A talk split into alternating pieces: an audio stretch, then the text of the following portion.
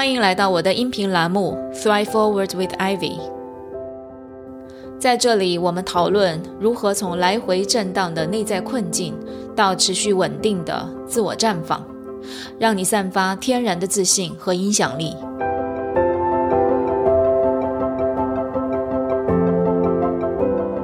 这里不是心理疗愈栏目，这里是拉伸你的认知、丰富你的洞察、锻炼你自信心肌肉的知行合一教练 Ivy 的频道。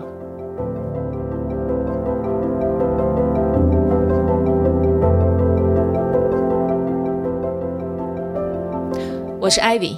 一起来。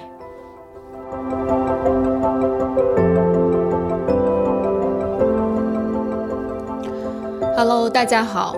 欢迎来到我的音频第十八节。今天是创变社正式组队一个月了，然后我们进行了一系列的动作，尝试了很多我过去想做但是没做的事情。比如说，我们做了四场直播，我们开启了 Thrive 创变社的公众号，把音频开始整理成文字稿，然后直播的精华笔记呢也开始发布在公众号。还有，我们上周末开了第一期的时间管理公开课，第一次有了一百人以上的报名大课。除此之外呢，还有短视频啊，音频也在继续的出。用一个朋友的话说，就是艾薇，你最近有很多很多的行动，每一样都要花费心力，你歇息一下再出发。他这么一说，我回头一看，还真是，才一个月吗？已经做了这么多事了。啊，所以我也觉得是时候停下来做一个复盘。这个阶段我都收获了什么？学习了什么？到底什么让我持续的保持这样的行动力？我想带走些什么，继续前行？这些都是我在这个复盘过程当中想要去回答的问题。那么我进行了这个复盘，还跟我的教练。啊，也进行了一个小时的谈话。我总结了有下面几点，希望对大家的成长也有启发。我觉得第一点就是这一个月的行动和成长，让我看到了愿景的力量。我看到我的愿景正在实现。我常常跟学员们说，愿景的力量就在于我们是在头脑中先看见，然后在现实当中被实现。如果我们在头脑当中对自己的愿景没有概念，不知道我想要做成什么样，为什么要这么做的时候，我们的头脑就像一个没有 GPS 的车辆一样，它会走弯路，它会走错路，甚至呢到处乱窜，随着自己的感觉去走。我们想一想，是不是这样？如果我们做一件事情是做到哪里算哪里的话，我想我是万万不可能去做直播呀，去做公开课、做视频号等等，因为每一件事情对我来说都意味着不确定、不舒服，意味着很可能会失败。就比如说直播吧，当第一次苏苏邀请我去他的直播间的时候，其实我的内心是有一点抗拒，也有一些紧张的。因为直播让人联想到网红啊、带货啊，还有把自己暴露在更广阔的一个未知里面。因为很多陌生人就进入了你的直播间。那么我在上直播的时候，第一次我发现我的直播间就就发现了多年不见的中学同学、大学同学，还有旧同事，甚至老家的亲戚。说实话，对于第一次直播的人来说，我觉得你应该懂我当时的心情吧。但是呢，当我想想我的愿景，我的愿景是未来十年要服务全球一千万华人，那这些人在哪里呢？他们岂不就包括我刚刚说到的这些人吗？我的旧同事、旧朋友，我所有认识的人，还有我不认识的人。可是当我把自己隐藏起来，是没有办法去影响到一千万人的，何况我的这些旧同事、旧朋友，岂不是我正在挂念的人吗？为什么我会有点羞愧和不舒服呢？然后我就进行了一个自我教练，我会发现说，它其实是我自己的问题，就好像当初我第一次在我的朋友圈宣布我成为一名全职的生命教练的时候。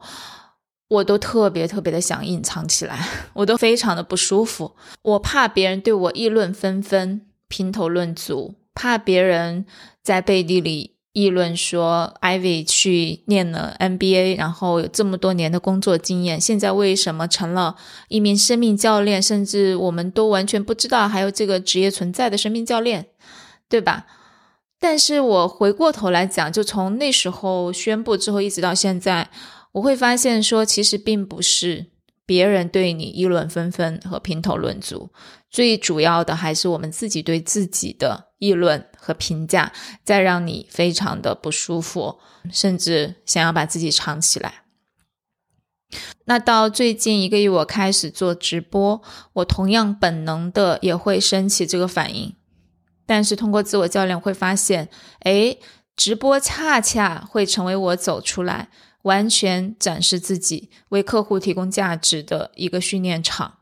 也包括后来的我们的百人公开课，也是一样的道理，因为这样才会有更多的人知道你，知道你的服务，知道你的创变社可以为他们提供可能的帮助，所以这些都是能够链接到我未来十年间我的愿景能不能达成的一个关键。所以你看，当你有了愿景，这些直播呀。做公开课呀，这些你不熟悉的、不舒服的、没有尝试过的事情，它就可以从不可能变为可能，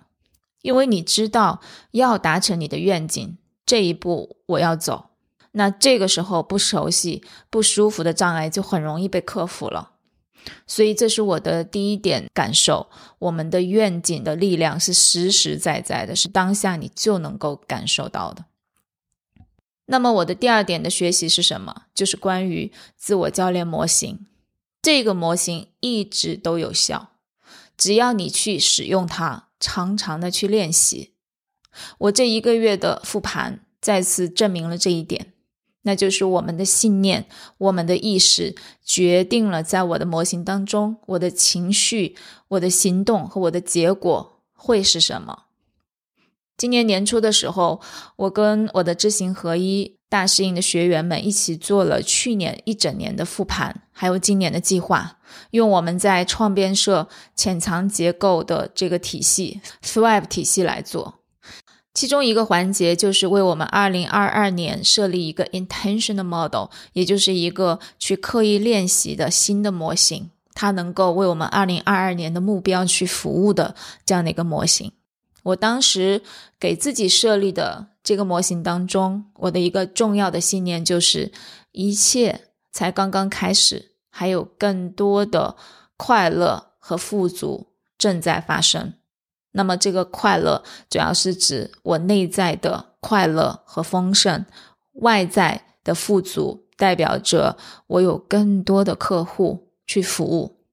然后未来我们可以创造更多的可能性。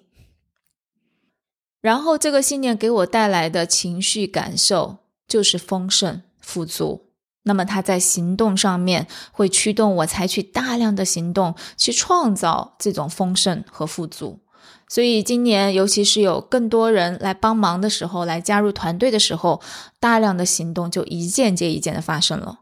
所以呢，今天来看这一个月这种局面。既让人喜出望外、惊叹不已，同时又在预料之中。因为我的模型一直都在线，似乎我早就看见这一幕的发生。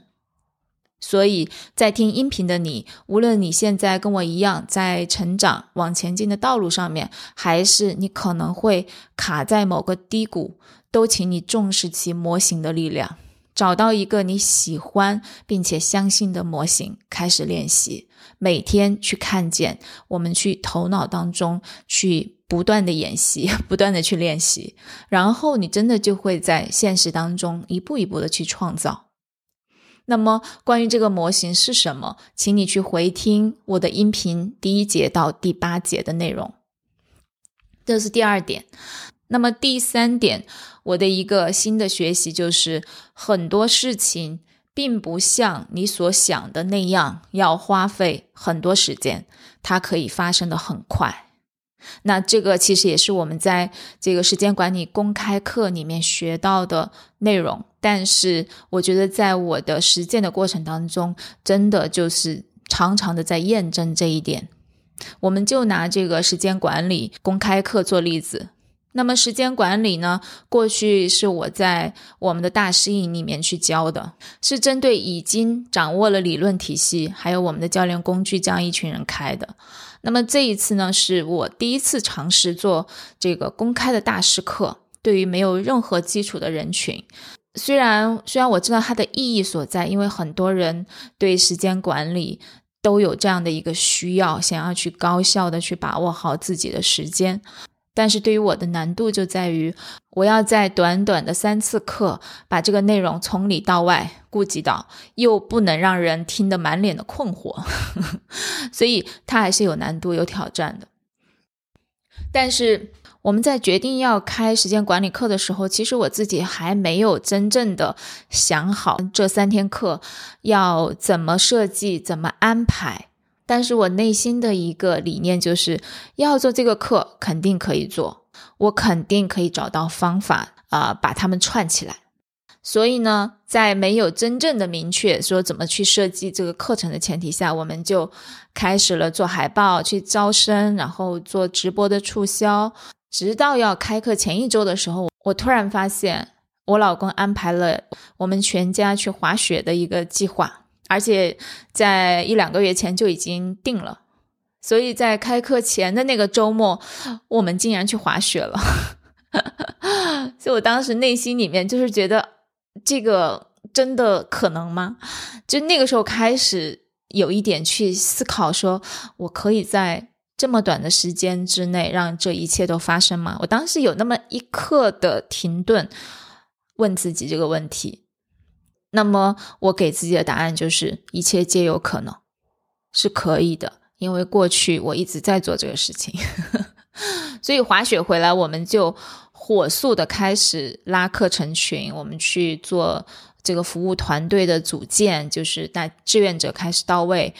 然后这些都忙完之后，我终于在课程开始前两天，就是真正的专心的坐下来，然后去设计这个课程。因为这个时候我知道有多少人要参加，这些人是什么样的一个情况，因为他们每个人都填了申请表，所以我知道他们目前所面临的困惑和挑战，他们来上这个课程的他们的期待，他们想要得到的帮助是什么。所以这个时候我在设计课程的时候，其实我就脑子里面就非常有这样的一个生动的人群的画像。我知道我即将要跟谁讲课，就好像他们就坐在我的旁边，然后我想我有什么样的方法、工具、自己的经验、自己的经历能够帮助到他们。所以这个时候其实就是给自己一个很短的时间，但是非常。专注和聚焦的时间，同时又能够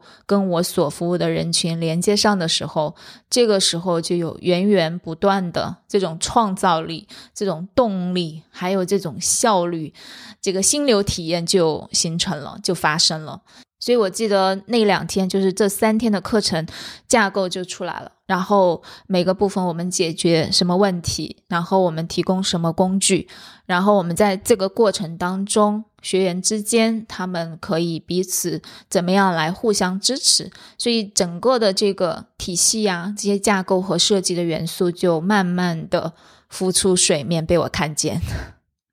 那么几节课下来，大家真的是嗯。看到大家的这个打卡，我非常的感动，因为这里面有很多这种有深度的、这种真实的感受啊被表达出来，有关于对于生命的思考，而不光光是关于时间。也我也看到有立刻的这种行动和改变，然后非常的就是鼓舞人心。说实话，我还是就是感觉到非常被震撼。虽然我有预计啊，会是有这样的效果，当这个效果发生在短短三节课的时候，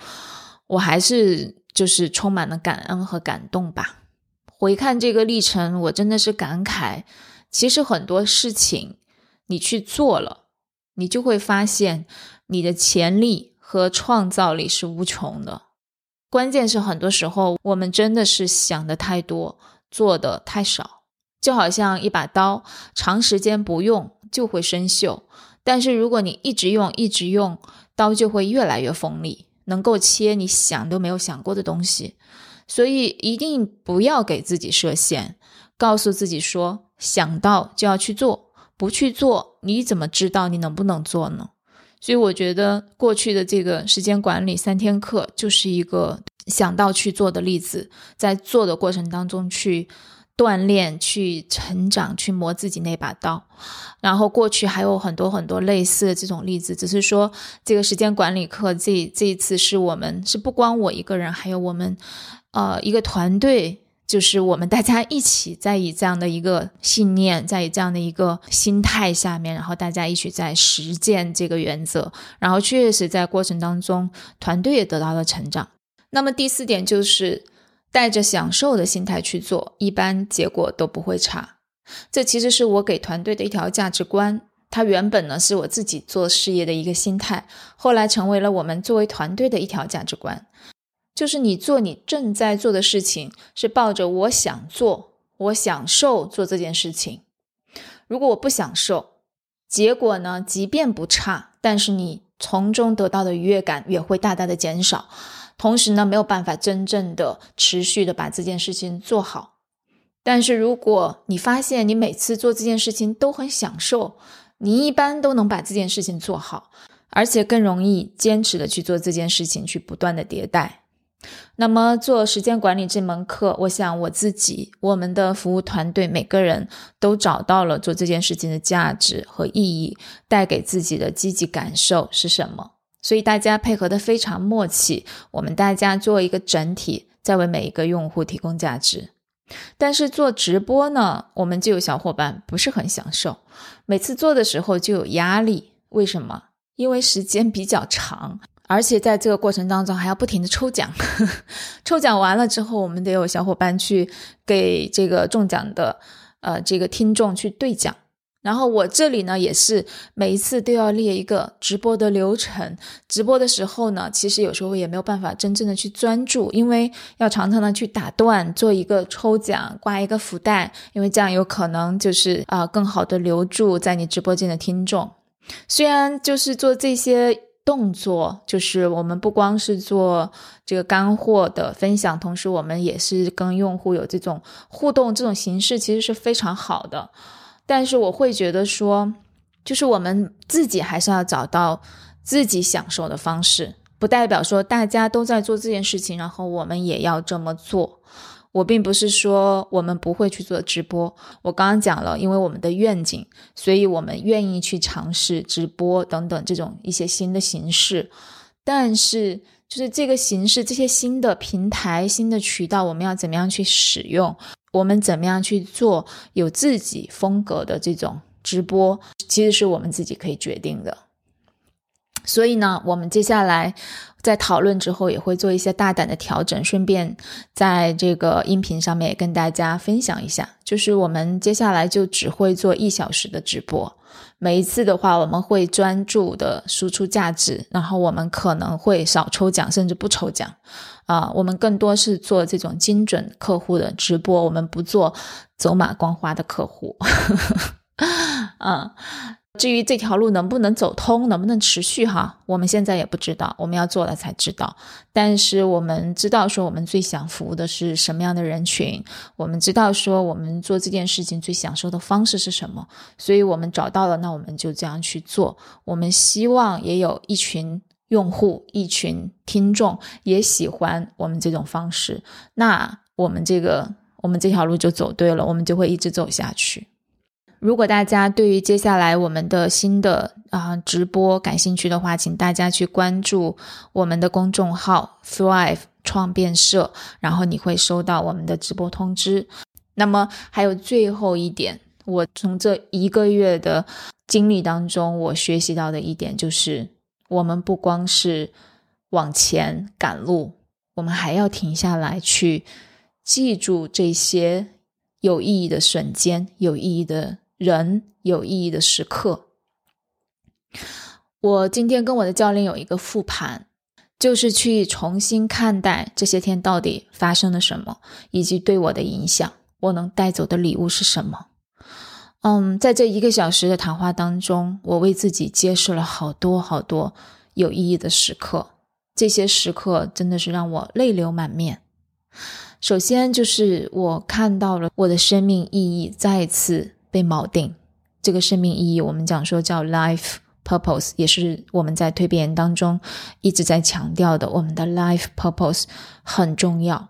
这个主线，我看到说，从二零一七年到现在从来没有变过，而且它不随客观环境变化而变化。那今年是我的生命意义升级到四点零版本。从二零一七年我开始探索自己，正式踏入这个行业开始的时候是一点零。到去年，我的生命意义是三点零，是一首关于生命的歌。今年的话，我的生命意义是一处清晨盛开的鲜花，盛开自己，也引得满园的花朵竞相绽放。每个人都在绽放自己，无论你是什么品种的花，什么颜色，什么香味，盛开来都是美好的身姿，让这个世界充满了美好。所以，这个让我再一次跟自己的生命意义连接，因为我会会发现，从头到尾这一条线索，它永远都在。包括我接下去的一个月，再下一个月，再下一年，再下一年，我想这十年间，我的生命意义会一直成为我的北斗星，我的指南针，带着我一直向前。其次是那些啊，来自于我认识的。或者不认识的学员对我的爱和信任，我觉得在这个过程当中，我通通的都接收到了。这些是我非常宝贵的一部分。它不是像很多年前我取得了一个成绩又一个成绩，然后喜悦感当时有，成就感当时也有，但是很快就随风消散了。接下来我又去找寻另外一个目标。再次去获得这些成就感和喜悦感，但是今天，当这些喜悦、当这些意义感、价值感、成就感都呈现在我面前的时候，我会发现，哎，它慢慢的会成为我的一部分，会去会去丰富我的人生体验，它会真的就是，嗯，跟我产生一种关系。这个关系是带着能量、带着爱的，是鲜活的，是有感染力的。所以这些爱、这些信任、这些理解，虽然是来自于一个一个的我认识的或者不认识的人，但是他们反过来对我产生了巨大的影响力。它能够继续的推动我向前，它会让我明白我做这些事情的意义。这次的时间管理课结束之后，我收到了一位妈妈的信息，得到她的允许之后，我也想分享给大家她的文字。她说：“Ivy，我很早就想跟你写一封信，每次听完你的播客，内心都有很多触动，但我一直都没有行动。我也想去参加蜕变营，但我觉得骨子里一直有一个往后拉的力量。我好像在质问我自己：我能蜕变吗？”我能蜕变成什么样子？然后他告诉我他的情况，他有两个女儿，其中一个女儿因为基因突变引发的这个整体发育迟缓，六岁了还无法行走，智力也仅相当于一岁左右。随着二女儿的出生，他为了更好的照顾孩子，他从世界五百强的一位白领成为了一位全职妈妈。他告诉我，他从来没有后悔过。当妈妈，哪怕是一位有智力和身体障碍孩子的妈妈，她的爱也从来不减少。